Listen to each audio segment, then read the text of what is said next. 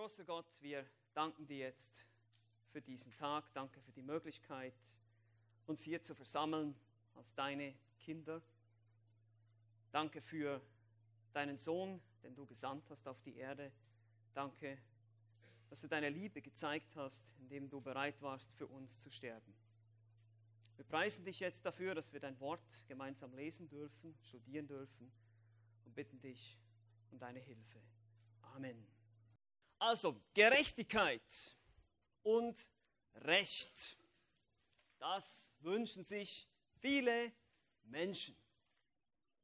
Besonders wenn du schon mal vielleicht unfair behandelt wurdest, vielleicht sogar zu Unrecht angeklagt, angezeigt bei der Polizei für etwas, was du nicht getan hast. Hast du das schon mal erlebt? Ist dir das schon mal passiert? Vielleicht auch nur unfair behandelt von einem Freund, von einem langjährigen Freund, von dem du es nie erwartet hättest. Und wir wünschen uns Gerechtigkeit in dieser Welt. So wird die Geschichte erzählt von einem Mann, der ein brutaler Mörder war. Und das haben wir auch schon gehört, solche Geschichten. Aber letztlich aus Mangel an Beweisen freigesprochen werden musste. Aber dann, kurze Zeit später, eines Nachts, fuhr er auf der Autobahn und es wurde ihm schwindlig während der Fahrt und er musste rechts anhalten. Und dann kam ein großer Lastwagen vorbei und der hatte ganz viele dicke, große Baumstämme geladen. Und genau in dem Moment, wo er an ihm vorbeifuhr, lösten sich die Halterungen der Baumstämme, die Baumstämme krachten auf das Auto und zerdrückten den Mann. Ein Unfall oder göttliches Gericht? Man weiß es nicht. Aber letztlich ist es vielleicht das, was wir uns manchmal wünschen, wenn wir von all den Ungerechtigkeiten dieser Welt hören, nicht wahr? So viel Korruption, so viel unfaire Dinge, diese ganzen fiesen Gauner dieser Welt. Wir wünschen uns, dass sie für ihre Verbrechen nicht einfach davonkommen und das einfach weitermachen können. Vielleicht auch korrupte Politiker, schräge Geschäftsleute, die uns über den Tisch ziehen und uns betrügen die schrecklichen Diktatoren dieser Welt, die Menschen unterdrücken und Christen verfolgen? Wir wünschen uns manchmal, dass sie alle nicht davonkommen. Haben wir uns das gut überlegt? Denn die Bibel macht deutlich, dass wir alle Sünder sind.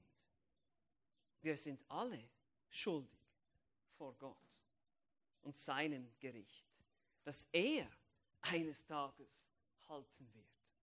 Und da wird keiner davon kommen, tatsächlich nicht. Weil Gott ist allwissend, er ist allmächtig, er ist allgegenwärtig. Vor ihm kannst du nicht fliehen. Und diesem Gericht kann man nur entfliehen, indem man an Christus und sein Werk am Kreuz glaubt. Ja, an diesem Tag, am Tag des Gerichts, wird die große Abrechnung kommen. Da werden alle Menschen bekommen, was sie verdienen, aber wir auch, wenn du nicht an Christus geglaubt hast. Und hier ist das Wunderbare am Evangelium, an der Evangeliumsbotschaft. Egal wer du bist, egal was du getan hast, du kannst der größte und schlimmste Mörder sein, der schlimmste Diktator. Wenn du an Christus glaubst, dann wirst du in den Himmel kommen. Und die anderen Menschen, die denken, sie sind so viel besser und ich habe noch nie einen Menschen getötet und ich habe noch nie gestohlen. Wenn sie nicht an Christus glauben, sie werden in die ewige Hölle fahren.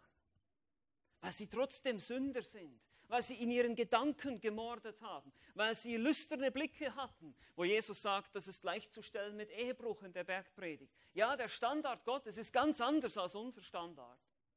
Und unsere Sünde ist viel schlimmer, als wir uns das vorstellen können. Weil wir vergleichen uns nur mit anderen Menschen. Wir vergleichen uns vielleicht mit irgendeinem Verbrecher aus der Gosse und sagen, ja, ich bin ja nicht so schlimm wie der. Aber meine Lieben, Gott hat einen ganz anderen Standard. Und deshalb musste der Sohn Gottes, der Herr Jesus Christus, am Kreuz sterben. Damit jeder, der glaubt, ewiges Leben hat und nicht verloren geht. Und das ist genau die Absicht die der Apostel Johannes mit seinem Johannesevangelium verfolgt. Er möchte dich und mich überzeugen, dass Christus der Sohn Gottes ist, Jesus der Sohn Gottes ist, der Erlöser der Welt und dass du durch Glauben an ihn Leben hast, das lesen wir im Kapitel 20, im Vers 31. Er schreibt diese ganzen Zeichen, wir haben das gesehen in den ersten zwölf Kapiteln, schreibt er von den verschiedenen Zeichen, die Jesus getan hat. Er hat Wunder getan, hat Menschen geheilt, er hat sogar einen Toten auferweckt. Und diese Zeichen, die er niedergeschrieben hat, Jesus hat noch viel mehr Zeichen getan, aber diese hat er niedergeschrieben, damit ihr glaubt. Das ist seine Absicht hier. Er möchte, dass wir glauben. Und so schildert uns Johannes nicht nur diese erste Hälfte, diesen öffentlichen Dienst, diese Zeichen, die Jesus tat in der Öffentlichkeit und für die er abgelehnt wurde von den jüdischen Führern, sondern auch in Kapitel 13 bis 17 die ganze Vorbereitung der Jünger, dieser verborgene Dienst, den wir auch schon betrachtet haben miteinander, wo die Jünger vorbereitet auf diese Zeit, wo er ans Kreuz gehen würde, wo er von ihnen gehen würde wo er dann den Heiligen Geist senden würde, nachdem er auferstanden ist und aufgefahren ist in den Himmel, würde er den Heiligen Geist senden und dieser Heilige Geist, der würde sie dann in alle Wahrheit leiten, der würde ihnen dann Verständnis geben über die Botschaft, die sie verkündigen sollten in der Welt. Und schließlich in Kapitel 17 betet er noch für seine Jünger. Das haben wir alles betrachtet und wir befinden uns jetzt im letzten Abschnitt dieses wunderbaren Evangeliums in diesem Abschnitt, wo Johannes uns auf seine, in seiner Art und Weise, mit seinem Schwerpunkt im Hinterkopf, das Leiden, den Tod und die Auferstehung Jesu Christi schildert. Wir haben es das letztes Mal angefangen zu betrachten. In den ersten elf Versen geht es um die Festnahme. Jesus wird festgenommen und schon da sehen wir den Schwerpunkt des Johannesevangeliums Johannes möchte uns Jesus als Gottes Sohn oder man kann auch sagen Gott selbst, der in die Welt gekommen ist, darstellen. Immer wieder sehen wir das durchschimmern auf den Seiten seines Evangeliums. Somit beginnt er auch, beginnt mit diesen Worten. Er sagt, am Anfang war das Wort, das Wort war bei Gott und das Wort war Gott. Er ist Gott. Er ist der lebendige, ewige, allmächtige Gott, der in diese Welt gekommen ist und Mensch wurde. Und das haben wir gesehen bei seiner Festnahme, wo sie ihn gefragt haben, wo er gesagt hat, wen sucht ihr? Und sie sagen, Jesus den Nazaräner. Und er sagt, ich bin. Und was ist passiert? 200 Soldaten, 200 römische Kampfmaschinen sind umgefallen wie die Kegel, als er das gesagt hat. Und jetzt werden wir sehen, nachdem sie sich aufgerappelt haben und ihn nochmal gefragt haben, hat er dann gesagt, ich bin es, aber lass diese gehen, wie er seine Jünger geschützt hat und bereit war, ans Kreuz zu gehen. Und trotzdem, trotz allem, trotzdem, dass er hätte sich wehren können und hätte zwölf Legionen Engel rufen können, sagt er auch Petrus, steck dein Schwert weg, lass es sein, es muss so geschehen. Ich muss diesen Kelch, diesen Becher, dieses Gericht Gottes, muss ich trinken. Und so sehen wir jetzt, wie Jesus auch bei seiner Verurteilung souverän ist und souverän bleibt. Wir haben letztes Mal schon festgehalten, es ist kein Unfall. Ja, dass Jesus am Kreuz gestorben ist, war kein tragischer Unfall. Das war nicht Gottes Plan B. Oh, der Mensch hat gesündigt. Was mache ich denn bloß? Ach ja, ich lasse meinen Sohn sterben. Nein, so lief das nicht. Was wäre das für ein Gott? Nein, das war von Anfang an der Plan. Gott hat diese Welt geschaffen und hat bereits diesen Plan gehabt, Christus wird für seine Erwählten, seine Schafe, und das wird immer wieder deutlich hier im Johannesevangelium, der gute Hirte lässt sein Leben für die Schafe, er wird für die Seinen sterben. Er wird sein Leben geben für sie. Er wird sich diese Gruppe von Menschen, die der Vater ihm gegeben hat, erkaufen, dieses Geschenk, das der Vater dem Sohn macht. Und der Vater wird ihm diese Gruppe von Menschen am Ende der Zeit wie eine Braut zuführen. Deshalb wird die Gemeinde auch oft die Braut Christi genannt diese Gruppe von Menschen. Aber wir wollen uns das jetzt betrachten heute, diese Ungerechtigkeit, diese Verurteilung, diese Verhandlung, die hier geschildert wird in den Versen 12 bis 27. Lass uns das gemeinsam anschauen. Johannes Kapitel 18, die Verse 12 bis 27. Hier heißt es folgendes. Die Truppe nun und ihr Befehlshaber und die Diener der Juden ergriffen Jesus und banden ihn. Und sie führten ihn zuerst ab zu Hannas, denn er war der Schwiegervater des Kaiaphas, welcher an jenem Jahr, in jenem Jahr Hohepriester war. Das war der Kaiaphas, der den Juden geraten hatte, es sei besser, dass ein Mensch für das Volk umkomme. Simon Petrus aber folgte Jesus nach und der andere Jünger. Dieser Jünger war mit dem Hohepriester bekannt und ging mit Jesus hinein in den Hof des Hohenpriesters. Petrus aber stand draußen vor der Tür. Da ging der andere Jünger hinaus, der mit, ihm, mit dem Hohepriester bekannt war, und redete mit der Türhüterin und führte Petrus hinein. Da spricht die Magd, die die Tür hütete, zu Petrus, bist du nicht auch einer von den Jüngern dieses Menschen? Petrus spricht, ich bin's nicht. Es standen aber die Knechte und Diener um ein Kohlefeuer, das sie gemacht hatten, denn es war kalt, und wärmten sich. Petrus aber stand bei ihnen und wärmte sich. Der Hohepriester nun befragte Jesus über seine Jünger und über seine Lehre. Jesus antwortete ihm, ich habe öffentlich zu der Welt geredet.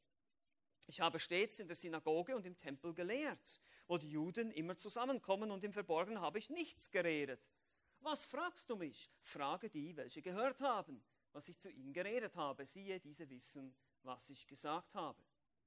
Als er aber dies sagte, schlug einer der Diener, die dabei standen, Jesus ins Gesicht und sprach, antwortest du so dem Hohepriester? Jesus erwiderte ihm, habe ich Unrecht geredet, so beweise, was daran Unrecht war. Habe ich aber Recht geredet, was schlägst du mich? Hannas hatte ihn nämlich gebunden zum Hohepriester Kaiaphas gesandt. Simon Petrus aber stand da und wärmte sich, da sprachen sie zu ihm, bist du nicht auch du einer seiner Jünger? Er leugnete wieder und sprach, ich bin's nicht. Da sagte einer von den Knechten des Hohenpriesters, ein Verwandter dessen dem Petrus das Ohr abgehauen hatte, sah ich dich nicht im Garten bei ihm? Da leugnete Petrus nochmals und sogleich krähte der Hahn. Soweit unser Text. Wie gesagt, Johannes präsentiert uns hier nur einen Teil der Geschichte. Den Teil, den er betonen möchte. Da ist doch viel mehr passiert, wenn man alle vier Evangelien, also Matthäus, Markus, Lukas, Johannes, zusammenzieht. Man spricht dann auch von den Synoptikern, also eben die drei, vor allem Matthäus, Markus, Lukas, zusammensehen heißt das. Dann sehen wir, dass es insgesamt drei jüdische Verhandlungen und drei römische Verhandlungen gab. Also das ganze Ding war viel länger. Man muss wirklich alle vier Evangelien nebeneinander sehen, um das zu erkennen. Es gibt eine Verhandlung vor Hannas, dem Schwiegervater von Kaiaphas. Das ist das, was wir hier sehen, in Johannes Kapitel 18. Dann gibt es aber zwei, einmal im Vorhof und dann vor dem großen Rat, vor dem Hohepriester Kaiaphas, dem Schwiegersohn. Und dann geht es ab zum römischen Verhör, dann ist schon morgen, das ist dann etwa so durch die Nacht, um eins bis um drei, bis der Hahn schreit. Und dann morgens, so circa um sechs, kommt die römische Verhöre. Eines vor Pilatus und dann wird er noch zu Herodes gesandt und dann wieder zurück zu Pilatus. Allerdings die Episode mit Herodes, die finden wir nur im Lukas-Evangelium. Also wir sehen schon, die Evangelisten, die widersprechen sich nicht, aber jeder hat halt so sein Thema, seinen Schwerpunkt, den er uns berichtet. Und Johannes berichtet uns nur von dem Vorverhör bei dem Hannas. Und dann geht es gleich weiter zu Pilatus. Aber wir werden noch sehen, dass diese Berichte eben von Johannes ganz absichtlich ausgewählt sind, um sich eben auf dieses Thema zu konzentrieren. Jesus, obwohl er verhaftet, obwohl er verhört, obwohl er unfair und ungerecht behandelt wird, bleibt souverän in Kontrolle. Und Johannes stellt uns die Ereignisse der Verleugnung durch Petrus sogar noch ein bisschen anders dar, nämlich ein bisschen überlappend. Wenn wir die anderen Evangelien lesen, sehen wir, dass Petrus mit den Jüngern mitging und dann kommt das an einem Stück, diese Geschichte. Und hier ist es so wie zwei Akte oder insgesamt vier, letztlich vier Szenen, die wir hier sehen. Einmal dieses Verhör, dann die erste Verleugnung von Petrus, dann wieder ein Teil des Verhörs und dann nochmal zwei weitere Verleugnungen des Petrus. Es ist wie zwei Akte oder zwei Szenen, zwischen denen hin und her gezoomt wird. So muss man sich das vorstellen, wie Johannes das hier beschreibt. Und er, er macht einen Kontrast zwischen Christi Herrlichkeit und dem menschlichen Versagen, der menschlichen Verdorbenheit. Die einerseits deutlich wird, natürlich in dem Verhör der religiösen Führer hier, vor allem dem Hannas, aber auch durch die Verleugnung seines eigenen Jüngers, Petrus. Und deshalb ist das Thema heute schlicht Verhandlung, Verleugnung und verhängnisvolle Entschlüsse. Verhandlung, Verleugnung und verhängnisvolle Entschlüsse. Es werden Entschlüsse getroffen hier, die sehr verhängnisvoll sind aus einer menschlichen Sicht, aber letztlich wissen wir, Gott hat die Kontrolle darüber. Also lasst uns in dieses Drama einsteigen, wie es sich hier entfaltet.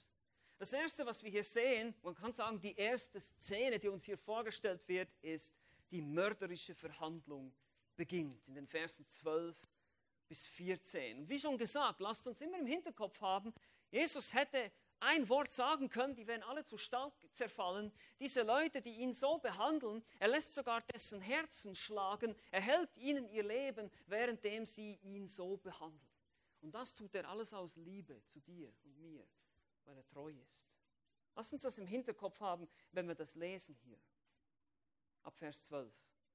Die Truppe nun und ihr Befehlshaber und die Diener der Juden ergriffen Jesus und banden ihn. Was würde das viel bringen, nach dem, was gerade passiert ist? Und sie führten ihn zuerst ab zu Hannas, denn er war der Schwiegervater des Kaiaphas, welcher in jenem Jahr Hohepriester war. Das war der Kaiaphas, der den Juden geraten hatte, es sei besser, dass ein Mensch für das Volk umkomme. Wie schon gesagt, Jesus hat gerade demonstriert, dass er eigentlich alle Macht hat und sie binden ihn. Man kann ja nur deutlich die, die Verblendung durch die Sünde sehen, wie diese Leute jetzt Jesus binden und trotzdem mitnehmen zu diesem, ich nenne es jetzt mal ein Vorverhör vor dem Hannas. Das war wohl so gegen 1 Uhr morgens. Diese Verhandlung zieht sich wahrscheinlich hin bis etwa um 3 Uhr, 4 Uhr morgens. Ihr könnt euch erinnern, es ist mitten in der Nacht. Jesus hat noch das letzte Mal gefeiert, er hat gebetet, er ist schon unterwegs, er ist dann im Garten Gethsemane gewesen und dann kam die Festnahme durch Judas, das muss irgendwo um Mitternacht oder um 1 Uhr gewesen sein. Und jetzt diese ganzen Dinge geschehen bei Nacht. Und das ist übrigens auch äußerst illegal. Das war verboten. Ja, solche Verhandlungen dürf, dürften nicht nachts geschehen. Also auch da sehen wir schon, wie diese Leute einfach komplett verkehrt vorgegangen sind. Wie schon gesagt, kommt zu Hannas. Nun, das ist ein bisschen verwirrend hier. Und wenn man sich ein bisschen näher mit dem Text befasst, dann wird man auch merken, dass es da verschiedene äh, Interpretationen gibt und ein paar Schwierigkeiten. Aber es ist relativ einfach zu erklären. Hannas war eigentlich offiziell nicht mehr im Amt. Wenn man, wenn man die geschichtlichen Aufzeichnungen anschaut, Josephus, Philo, andere jüdische Geschichtsschreiber, kann man das sehen. Er war der Schwiegervater des Kaiaphas, der tatsächlich Hohepriester war. Also da war der Kaiaphas, der Schwiegersohn, der war Hohepriester offiziell. Und dann war noch der Hannas und der war eigentlich nicht mehr im Amt, aber der war ursprünglich Hohepriester gewesen. Er wurde aber abgesetzt von den Römern. Josef Kaiaphas wurde drei Jahre nach der Absetzung von Hannas vom Vorgänger, von Pilatus, in sein Amt eingesetzt. Nun könnt ihr euch das ja vorstellen, die Juden, für die Juden nach dem Gesetz Mose war man Hohepriester bis zum Ende seiner Lebzeit und den Juden passte das natürlich nicht, dass der Römer jetzt kommt und sagt, ja, den, den setzen wir jetzt mal ab, der macht nicht so, was ich will, weil die Hohepriester waren ja teilweise auch die Marionetten der Römer, na, die haben den ja zugespielt, haben Geschäfte gemacht miteinander und dann setzen wir mal den hier ein. Und trotzdem sahen die Juden den Hannas eben immer noch als Hohepriester, man kann sagen als Ehrenhohepriester. So wie es heute vielleicht einen Präsidenten und einen Ex-Präsidenten gibt. Ja, man spricht dann vom Ex-Präsidenten. Der hat irgendwie so einen Ehrentitel, ein Ehrenamt. Und Johannes fährt auch fort und erklärt und beschreibt noch ein bisschen mehr hier. Er sagt uns, dass das eben der Kaiaphas war, der den Juden geraten hatte, es sei besser, dass ein Mensch für das Volk umkomme. Das haben wir im Kapitel 11 bereits gesehen. Da hat der Hohepriester ohne es zu wissen, ohne es bewusst zu sagen. Er hatte da etwas anderes im Kopf. Er dachte, es ist besser, dass dieser eine Mann stirbt, als dass uns die Römer alle überrennen hier. Hat er ohne es zu wissen geweissagt. So ist die Interpretation dann auch von Johannes und sagt, Gott hat es in seiner Souveränität so gelenkt, dass der Hohepriester bereits das Evangelium vorausgesagt hat, es wird ein Mensch für alle sterben. Das wurde da gesagt in Kapitel 11, Verse 49 bis 52. Das ist eigentlich eine große Ironie hier. Aber jetzt nochmal zurück zu Hannas. Wir müssen noch ein bisschen erfahren, wer das war hier. Und das war sicherlich ein einflussreicher Mann, kann man sich ja vorstellen. Und in seiner Lebzeit waren tatsächlich insgesamt fünf seiner Söhne ebenfalls Hohepriester, sowie eben auch sein Schwiegersohn Kaiaphas. Es war also eine richtige Vetternwirtschaft. Hier ist ein Familienbetrieb vielleicht auch so eine Mafia ein bisschen, ja. Man weiß es ja nicht so ganz genau, aber es ging ja nicht alles mit rechten Dingen zu. Er war reich, er wird als geldgierig und stolz und arrogant beschrieben. Und er verdiente auch sehr viel Geld durch den Tempeldienst. Vielleicht könnt ihr euch erinnern an Johannes Kapitel 2, wo Jesus den Tempel gereinigt hat. Das hat er übrigens noch ein zweites Mal gemacht während der Passionswoche. Das beschreiben die anderen Evangelisten. Und er nannte äh, dieses Geschäft eine Räuberhöhle. Ja, das soll ein Bethaus sein, aber das ist eine Räuberhöhle. Könnt ihr euch vielleicht erinnern, wenn die Juden zum Fest kamen, es gab ja drei Feste, an denen die Juden nach Jerusalem kamen, war Passafest jetzt hier in dem Fall. Und dann ist es natürlich schwierig, wenn du von außerhalb von Israel kommst, ja, dann passt dein Opfertier, dein Kalb, passt natürlich nicht ins Flugzeug von El Al, ne, da musst natürlich irgendwie, das musst du verkaufen, musst du Geld, kriegst du Euro dafür, dann kommst du nach Jerusalem, in den Tempel und dann musst du wechseln, Tempelscheckel, da gibt es einen überhöhten Preis und dann musst du diesen mit diesem überhöhten Preis noch zu Wucherpreisen ein Opfertier kaufen und dann kannst du das opfern. Und so hat Hannas ein blühendes Geschäft gehabt. Und Jesus, der hat dieses Geschäft zweimal vermiest. Das ist nicht gut. Der äußere Vorhof des Tempels wurde übrigens sogar Bazar des Hannas genannt. Also es hatte schon einen Namen, dieses, diese Räuberhöhle. Also wie gesagt, sein Business wurde zweimal von diesem seltsamen Prediger aus Galiläa unterbrochen. Und deshalb wollte er wahrscheinlich der Erste sein. Er war ja schließlich der ehrenhohe Priester, ja, der eigentlich von Gott eingesetzt wäre und nicht von den Römern. Sollte er der Erste sein, der Jesus verhört. Also wir sehen hier einmal mehr diesen Kontrast. Diese, diese niedrigen Motive, diese, diese, diese Geldgier, diese Machtgier, die wollten alle ihre Positionen sichern. Das ging dann nur um diese religiösen Macht- und, und Einflusspositionen. Und dann ist da Jesus, ihm gegenübergestellt, der sündlose Sohn Gottes, der gebunden ist, aber trotzdem Herr der Situation bleibt. Das ist also dieser Beginn der mörderischen Verhandlung. Die zieht sich ja dann weiter von Hannas zu Kaiaphas, zu Pilatus, zu Herodes und wieder zu Pilatus. Das erste Beginn hier. Jetzt sehen wir den nächsten Punkt. Die verhängnisvolle Verleugnung beginnt. Das ist auch ein Beginn. Wie schon gesagt, Johannes stellt es so ein bisschen überlappend dar. Es geschah wohl so ein bisschen in zeitlicher Verzögerung, diese Verleugnung. Vers 15 geht es weiter. Die verhängnisvolle Verleugnung beginnt. Simon Petrus aber folgte Jesus nach und der andere Jünger. Dieser Jünger war mit dem Hohepriester bekannt und ging mit Jesus hinein in den Hof des Hohenpriesters. Petrus aber stand draußen vor der Tür. Da ging der andere Jünger hinaus, der mit dem Hohenpriester bekannt war, und redete mit der Türhüterin und führte Petrus hinein. Da spricht die Magd, die die Tür hütete, zu Petrus: Bist du nicht auch einer von den Jüngern dieses Menschen? Und Petrus spricht: Ich bin's nicht. Es stand aber die Knechte und die Diener um ein Kohlefeuer, das sie gemacht hatten, und es war kalt und wärmten sich. Petrus aber stand bei ihnen und wärmte sich. Und nachdem Petrus, der wohl auch mit den anderen Jüngern zunächst geflohen ist, sich dann wahrscheinlich wieder so ein bisschen aufgerappelt hat, seinen ganzen Mut zusammengenommen, folgte er Jesus zusammen mit dem anderen Jünger, heißt es hier. Nun, dieser andere Jünger, das ist niemand anderes als Johannes selbst. In Johannes 20, Verse 2 bis 8 wird er nochmal so genannt, sehen wir das. Johannes ist der Einzige, der seinen Namen nie angibt. Er nennt sich auch öfters den Jünger, den Jesus liebte. Das haben wir schon gesehen. Und Johannes hatte wohl besondere Beziehungen zum Hohepriester, heißt es hier. Man ließ sie rein, oder ihn ließ man rein, den Hof des Hohepriesters. Und hier gibt es verschiedene Vermutungen. Wir wissen nicht genau, was der Grund war, warum Johannes hier diese Beziehungen hatte. Eine, einige Gelehrte vermuten das größere Fischgeschäft von dem Vater Zebedäus, dass die Hohepriester gute Abnehmer und Kunden waren. Oder sogar man vermutet eine Verwandtschaft mit der priesterlichen Familie. Seine Mutter Salome war die Schwester von Maria, der Mutter Jesu, welche wiederum verwandt war mit Elisabeth, welche einen Priester geheiratet hatte. Das kann man alles nachvollziehen, wenn man eben auch in den verschiedenen Evangelien ein bisschen nachforscht. Es könnte das eine oder das andere sein. Jedenfalls sehen wir, Johannes hatte, wie wir das heute nennen, Vitamin B, ja, Beziehungen zum priesterlichen Stand. Petrus stand draußen vor der Tür, lesen wir in Vers 16, während Johannes wahrscheinlich verhandelt, dass er auch rein kann. Und schließlich wird er reingelassen. Aber nun geschieht Folgendes. Die Türhüterin, eine Magd, Und da sehen wir, dass es eben nicht der Tempel war, sondern der Vorhof. Ähm, wahrscheinlich ein, ein sogenanntes Atrium, ein Innenhof einer größeren Villa. Also diese größeren griechischen Häuser haben so, waren so äh, um einen Innenhof herum, ein offener Innenhof, das nennt man Atrium, angelegt.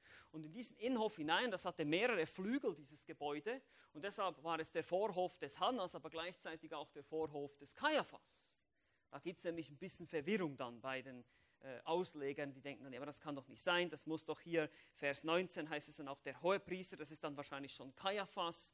Oder auch äh, ein, ein, der andere Vers, Vers 24, wo es heißt, er hat ihn nämlich gebunden zum Hohepriester gesandt. Das muss man ein bisschen anders verstehen. Das ist Hannas hier, der als Hohepriester betitelt wird. Und die wohnen aber beide in diesem Haus mit diesem Innenhof. Und die gehen jetzt in diesen Innenhof hinein, wo dann eben beide Verhandlungen stattfinden. Einmal vor Hannas und dann schieben sie Jesus rüber quasi zu Kaiaphas in den anderen Flügel und da geht es dann weiter und dann geht es dann vor den Hohen Rat.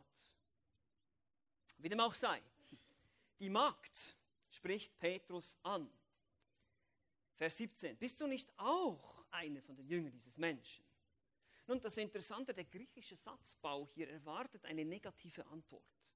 Bist du nicht etwa? Nein, etwa nicht, oder? Nein, so müsst ihr euch das vorstellen, wurde diese Frage gestellt hier. Das ist also eher eine unschuldige Frage. Das war jetzt nicht irgendwie böse Anschuldigung. Aber Petrus, der platzt einfach raus. Ich bin's nicht. Ich nicht. Ich gehöre nicht dazu. Auch hier, wir wissen nicht genau warum. War es Menschenfurcht? Er, fühlt er sich da in dieser Gesellschaft der priesterlichen Aristokratie nicht wohl? War er nervös? Ich meine, er wusste ja, dass es mit Jesus irgendwie nicht gut weitergeht, aber so ganz sicher war er noch nicht zu diesem Zeitpunkt. Wir wissen es nicht, aber er verleugnet. Er muss wohl irgendwie Menschenfurcht oder Angst gehabt haben. Schließlich erfahren wir noch, dass sie alle um ein Kohlefeuer standen. Das ist auch interessant. Hier sehen wir auch, dass Johannes wirklich ein Augenzeuge ist. Diese ganzen Details, die er hier schildert. Es war kalt. Nun, die Nächte in Jerusalem im Frühling, die werden ziemlich kalt. Die können ziemlich kalt werden. Und Petrus stand da und wärmte sich am Feuer, obwohl das natürlich auch das Risiko erhöhte, dass man sein Gesicht sehen konnte und dass vielleicht dann noch jemand anderes ihn sehen konnte. Aber er wollte trotzdem natürlich möglichst unauffällig sein. Ihr müsst euch vorstellen, in diesem Vorhof sind auch lauter Diener von den Hohepriestern und da ist plötzlich Petrus und Johannes. Das sind auch Galiläer, die hatten auch einen anderen Dialekt, das haben wir vorhin gesehen, auch in Matthäus. Die erkennen ihn irgendwie, ja, der hat irgendwie so ein bisschen einen anderen Dialekt. So wie hier, wenn jemand aus Bayern kommt oder so, dann hören wir das ziemlich schnell, dass er nicht von Berlin ist oder aus Berlin. Wobei gut, äh, in Berlin tummeln sich alle anderen möglichen Dialekte, so will ich das jetzt nicht meinen. Aber ihr wisst, was ich meine. Also irgendwie merkte man, ah, diese beiden, die sind irgendwie ein bisschen besonders hier, fallen auf. Und so geht es dann weiter, der Verleugnung. Aber wir wollen hier pausieren uns überlegen, Gedanken machen. Diese erste Verleugnung und vor allem auch, wie Johannes sie so gesondert und dann wieder zurück zu Jesus und dann nochmal die zwei letzten Verleugnungen schildert. Diese erste Verleugnung, die ist sehr verhängnisvoll. Das ist ein wichtiges, vielleicht auch ein wichtiges Prinzip, was wir lernen können für uns heute. Wenn man einmal damit begonnen hat, den Herrn zu verleugnen, sich nicht zu bekennen und das Christsein zu verstecken, dann wird es immer schwieriger, das immer mehr zu tun oder nicht zu tun. Die erste Verleugnung ist ziemlich verhängnisvoll. Hier sehen wir, Petrus schafft es auch nicht mehr. Und das ist vielleicht auch in deinem Alltag so. Du lernst jemanden kennen, du wirst eingestellt irgendwo, deinem Arbeitgeber, und du verheimlichst dein Christsein. Du versuchst es, naja, und dann haben wir dann meistens diese Ausrede und sagen, naja, wir müssen es ja erst vorleben, ja, ähm, ich will erst das ja meinem Leben erkennen, dass ich. Hm, bekenn dich dazu. Sag, wer du bist. Verkauf ihn keine Katze im Sack, sondern sei aufrichtig. Weil wie oft, bevor wir auf Petrus hier runterschauen und denken, ach, wie konnte der nur, wie oft verleugnen wir unseren Herrn im Alltag, wenn wir angesprochen werden wenn wir die Möglichkeit hätten, vielleicht ein evangelistisches Gespräch zu haben mit jemandem, der uns irgendeine Frage stellt und wir, wir steigen nicht ein, wir verpassen die Gelegenheit, wir verleugnen unseren Herrn. Lass uns das eine Warnung sein. Und eine Frage an dich. Wissen deine Schulkameraden, wissen deine Arbeitskollegen und dein Arbeitgeber und die Leute, bei denen du vielleicht in einem Verein bist oder was immer du machst, wo immer du Kontakte zu Menschen hast, Wissen Sie, dass du Christ bist? Wissen Sie, was du glaubst? Und zwar nicht nur, ah ja, das ist so ein Christ, der geht in eine Kirche, sondern wissen Sie wirklich, was genau du glaubst? Hast du ihnen das Evangelium schon mal erklärt? Und klar müssen wir es vorleben. Ja, wenn du es nicht vorlebst, dann ist es vielleicht besser, wenn du es nicht bekennst, aber dann solltest du Buße tun und deinen Lebensstil ändern. Aber wenn du ein Christ bist, dann musst du dich dazu bekennen. Also hier diese Verleugnung des Petrus, wir sind relativ schnell im Urteilen und ja, der Petrus, aber hey, lasst uns vorsichtig sein, wir sind genauso schwach und können ähnlich handeln. Verhandlung, Verleugnung und verhängnisvolle Entschlüsse. Wir haben die beiden ersten Punkte angeschaut, die mörderische Verhandlung, verhängnisvolle Verleugnung. Jetzt geht es weiter, wir kommen zu den Entschlüssen. Drittens, hier kommt der, ich nenne ihn den mörderischen Entschluss. Vers 19 bis 24. 19 bis 24 heißt es folgendes. Der Hohepriester nun befragte Jesus über seine Jünger und über seine Lehre. Jesus antwortete ihm, ich habe öffentlich zu der Welt geredet. Ich habe stets in der Synagoge und im Tempel gelehrt, wo die Juden immer zusammenkommen. Und im Verborgenen habe ich nichts geredet. Was fragst du mich? Frage die, welche gehört haben, was ich zu ihnen geredet habe. Siehe, diese wissen, was ich gesagt habe. Als er aber dies sagte, schlug einer der Diener, die dabei standen, Jesus ins Gesicht und sprach, antwortest du so dem Hohepriester? Jesus erwiderte ihm, habe ich Unrecht geredet, so beweise, was daran Unrecht war. Habe ich aber Recht geredet, was schlägst du mich? Und jetzt hier Vers 24, Hannas sandte ihn gebunden zum Hohepriester Kaiaphas. So muss dieser Vers hier übersetzt werden, richtigerweise. Hannas sandte ihn gebunden zum Hohepriester Kaiaphas. Schon gesagt, die Verhandlung hier vor Hannas, nun sehen wir, wie das Fahrt aufnimmt und später dann auch vor Kaiaphas, das war ein komplett abgekartetes Spiel. Es war völlig illegal, wie schon gesagt, es findet mitten in der Nacht statt. Und es war auch nicht richtig die Art und Weise, wie der Zeuge hier, Jesus, befragt wurde. Sie wollten Jesus verleiten, irgendwas zu sagen, dass sie ihn dann anhängen können, dass er des Todes schuldig ist. Und am Ende, wir wissen, dass es ist die Blasphemie, die Gotteslästerung, die sie ihm dann anhängen, weil er gesagt hat, er ist Gottes Sohn. Das ist das Einzige, was sie finden konnten gegen ihn.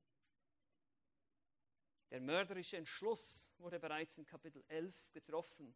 Wir erinnern uns, wie Kaiaphas sagte, es ist besser, dass einer für alle stirbt.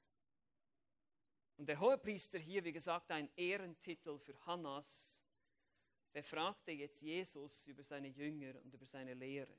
Die Reihenfolge ist entscheidend. Ihr seht, Hannas, ein machtgieriger Mensch, er will zuerst wissen, wer sind deine Jünger? Und möglichst noch, wie viele hast du? Er wollte wissen, wie viel Einfluss hast du schon genommen? Und dann natürlich kommt die Lehre. Sie wollten ihn als einen Revoluzer darstellen, letztlich dann auch, weil vor Rom, vor dem römischen Gericht, würde das nicht viel gelten zu sagen, er hat Gott gelästert. Naja, Pilatus würde dann sagen, es interessiert mich nicht. Aber wenn Sie sagen, er ist ein Aufrührer, er nennt sich Kaiser und will den Kaiser stürzen, ja, das ist dann schon eher interessant für den Römer. Da würde dann schon einlenken. Also diese Dinge haben sie irgendwie verfolgt und wollten das Jesus irgendwie in den Mund legen. Und es war höchst illegal, derart jemanden zu befragen vor einem jüdischen Gericht. Dass er über sich selbst Zeugnis geben sollte. Und deshalb fordert Jesus hier Hannas heraus. Schaut euch das an, Vers 20, 21, wir haben es vorhin gelesen. Er sagt, ich habe öffentlich zu der Welt geredet. Ich habe stets in der Synagoge und im Tempel gelehrt, wo die Juden immer zusammenkommen und im Verborgenen habe ich nichts geredet. Was fragst du mich? Frage die, welche gehört haben, was ich zu ihnen geredet habe. Siehe, diese wissen, was ich gesagt habe. Mit anderen Worten, brauchst du Zeugen?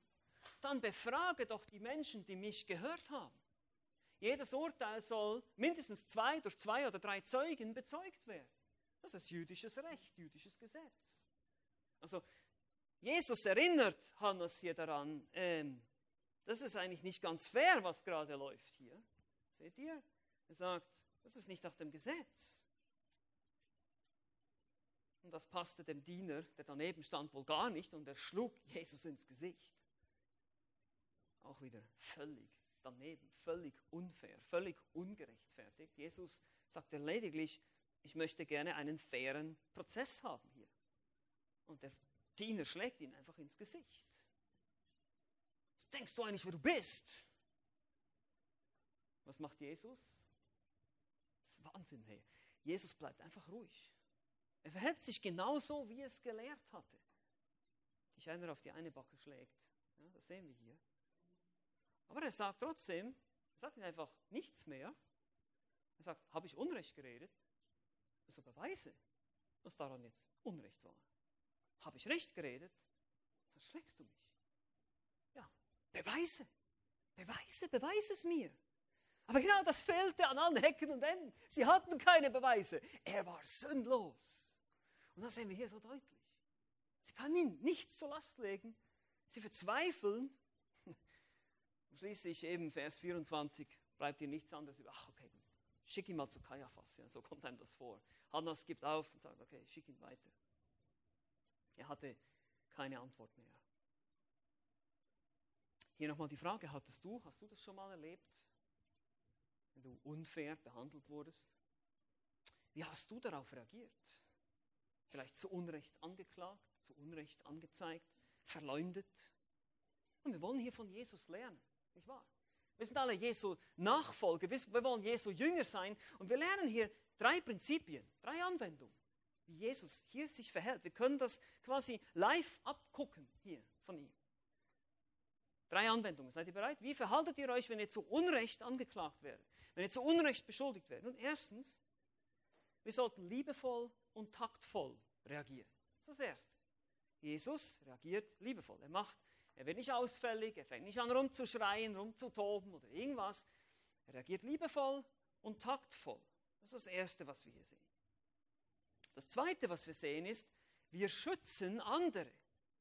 Mitchristen zum Beispiel. Wir ziehen nicht andere noch mit hinein und ja, der hat aber auch und ja, aber ich weiß auch noch von jemandem, der und der, der wurde auch nicht und der wurde dann verurteilt oder eben nicht und warum ich jetzt und nein, wir lassen andere aus dem Spiel. Jesus schützt weiterhin hier seine Jünger, er erzählt ihm nichts über, er fragt ihn ja über die Jünger, wer sind deine Jünger, er sagt ihm nichts davon, zumindest können wir nichts im Text sehen. Er schützt die anderen. Und drittens, wir lassen uns aber trotzdem nicht alles gefallen. Das ist interessant hier. Wir berufen uns auf das Gesetz, auf die gegebenen Regeln. Wir machen darauf aufmerksam, welche Gesetze gelten. Wir forschen nach, wir informieren uns, welche Rechte habe ich. Das ist nicht verkehrt, als Christ das zu tun, wenn wir das können. Es gibt Länder, wo man das nicht kann, aber wir sind hier in einem Staat, wo man das kann. Also wir sehen, Jesus macht das auch. Er, er lässt sich nicht auf alles gefallen, sondern sagt, hey Leute, das ist aber nicht richtig hier.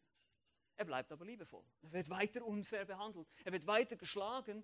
Und klar, er, es musste ja so kommen, wir wissen es ja auch, aber trotzdem, wir können hier viel lernen. Wir wollen liebevoll und taktvoll sein, wir wollen andere schützen, wir wollen uns aber nicht alles gefallen lassen und liebevoll die Wahrheit reden. Wir können sehr viel lernen, wenn wir Jesus einfach nur zuschauen. Das ist Jüngerschaft.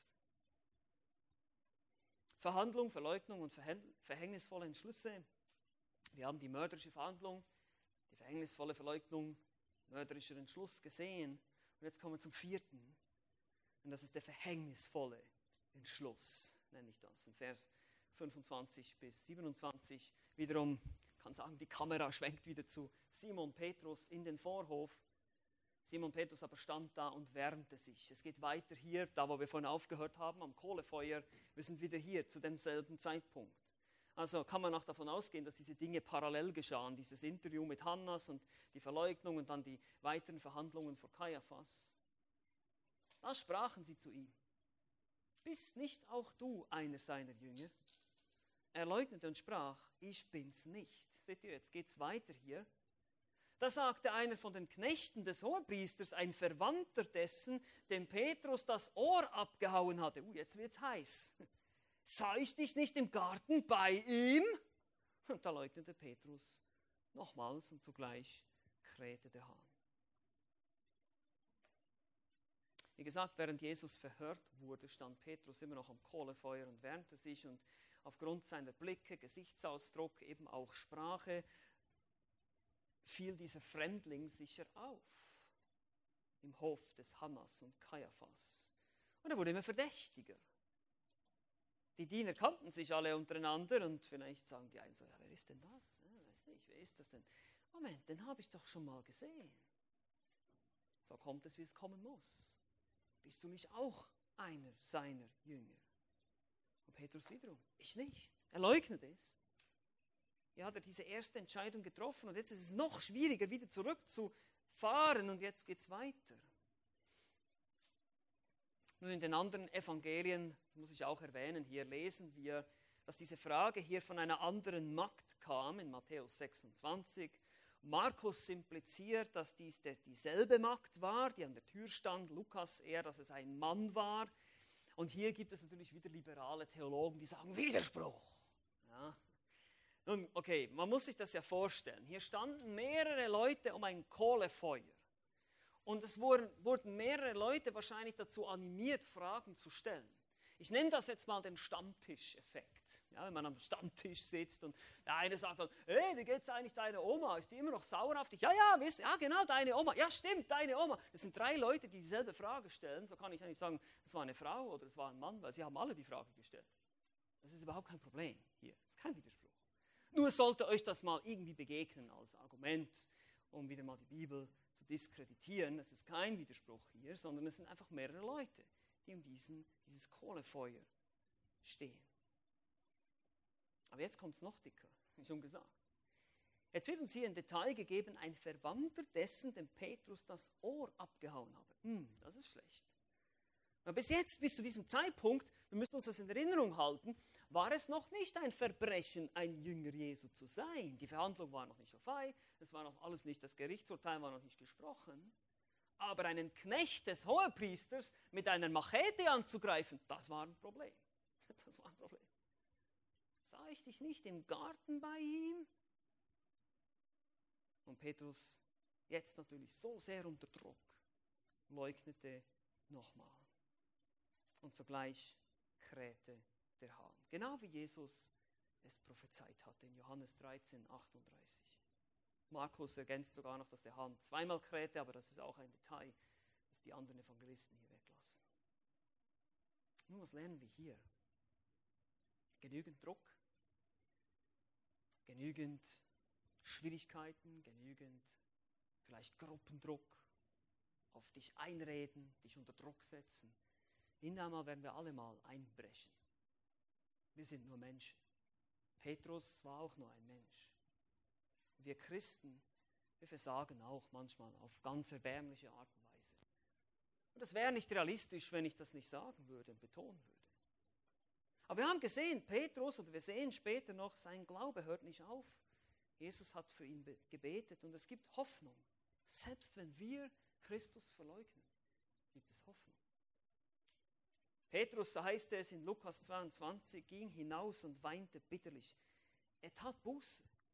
Es tat ihm leid. Er blieb nicht bei seiner Verleugnung. Und das sehen wir natürlich auch später in der Apostelgeschichte, wo er dann vom Heiligen Geist erfüllt Zeugnis gibt. Er wird auch wiederhergestellt, das werden wir noch sehen im Johannes Kapitel 21. Aber das macht dich hoffentlich auch hoffnungsvoll. Ja, es kann sein, dass du versagt hast du Christus verleugnet hast, schon mehrere Male. Und dass du jetzt sagst, es tut mir echt leid. Herr, vergib mir, will das nicht. Ich will jetzt endlich diesem Arbeitskollegen oder will ich mal das Evangelium verkündigen. Und dann betest du, bitte gib mir Kraft, das zu tun. Und dann versagst du vielleicht wieder, nochmal. Aber du darfst wissen, der Herr vergibt dir, wenn du Buße tust. Er vergibt, er stellt wieder her, er liebt. Das heißt, Johannes 13, Vers 1, er liebte sie bis zum Ende, bis zum Vollkommenen. Lass uns das niemals vergessen.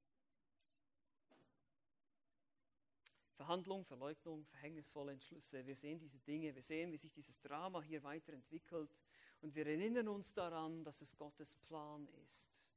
All dieses Versagen dieser Menschen, die Machtgier oder die, die Geldgier oder die politischen Motive, die Pilatus dann später angetrieben haben, all diese Dinge All diese Entscheidungen, all diese verschiedenen Menschen hat Gott in seinen wunderbaren, souveränen Plan eingewoben und dazu geführt, dass Christus am Kreuz sterben würde. Jesus sagt selber, es muss so kommen. Es musste so kommen. Macht das diese Menschen unschuldig? Nein. Sind sie verantwortlich für ihr Handeln? Ja. Aber Gott ist trotzdem souverän und hat das alles vorherbestimmt. All diese Ereignisse. Es geschieht alles nach Plan. Es ist kein Unfall. Das Versagen der Hohepriester, der jüdischen Gelehrten, das Versagen des eigenen Jüngers. Wie schon gesagt, wenn genug Druck auf uns allen lastet, wenn genug Versuchung kommt gegen dich, irgendeinmal bricht jeder von uns ein. Aber wisst ihr was? Unser Herr nicht. Er ist nicht eingebrochen. Er hat nicht nachgegeben. Und deshalb ist seine Versuchung, und das musst du dir mal vorstellen, deshalb ist seine Versuchung hundertmal schwerer gewesen. Noch viel mehr, weil er hat nicht nachgegeben. Wir geben irgendwann mal nach, wenn der Druck zu schwer wird, aber er nicht. Er hat noch viel mehr Versuchung ertragen, als wir uns das in unseren wildesten Träumen vorstellen können. Und wenn du sagst, Gott kann mich nicht verstehen, was ich gerade durchmache an Versuchungen, doch er kann dich verstehen. Er hat noch viel mehr ertragen. Es war noch viel heftiger für ihn, weil er konnte nicht sündigen. Es war unmöglich. Seine Versuchung war so stark, wir können uns das nicht vorstellen. Und er hat es für dich und für mich getan. Und in seinem Sieg dürfen wir jetzt wandeln. Ja, wir, wenn wir einbrechen, das ist nicht das Ziel, wohlverstanden, das ist nicht der Wunsch von uns, aber wir sind schwach. Wir müssen immer wieder zum Herrn kommen und sagen, vergib mir, ich will es besser machen, hilf mir, heilige mich durch dein Wort, gib mir Gnade, es nächstes Mal besser zu machen. Können wir das überhaupt tun? Weil er es getan hat, weil er gesiegt hat. Wir kämpfen vom Sieg her kommend jetzt. Es ist vollbracht. Es ist so, weil er uns gerettet hat. Und deshalb sei ermutigt, nächstes Mal, wenn du in Versuchung stehst, dass du natürlich der Versuchung widerstehen solltest. Aber selbst wenn du versagst, geh wieder zu ihm und tu Buße, bekenne deine Sünde. Und wenn du ihn noch nicht kennst, wenn du noch nicht Christ bist, wenn du heute hier bist und ihn noch nicht kennst, dann wäre jetzt der Zeitpunkt, zu ihm zu kommen. Wenn du jetzt gesehen hast, was hat Jesus alles für mich ertragen?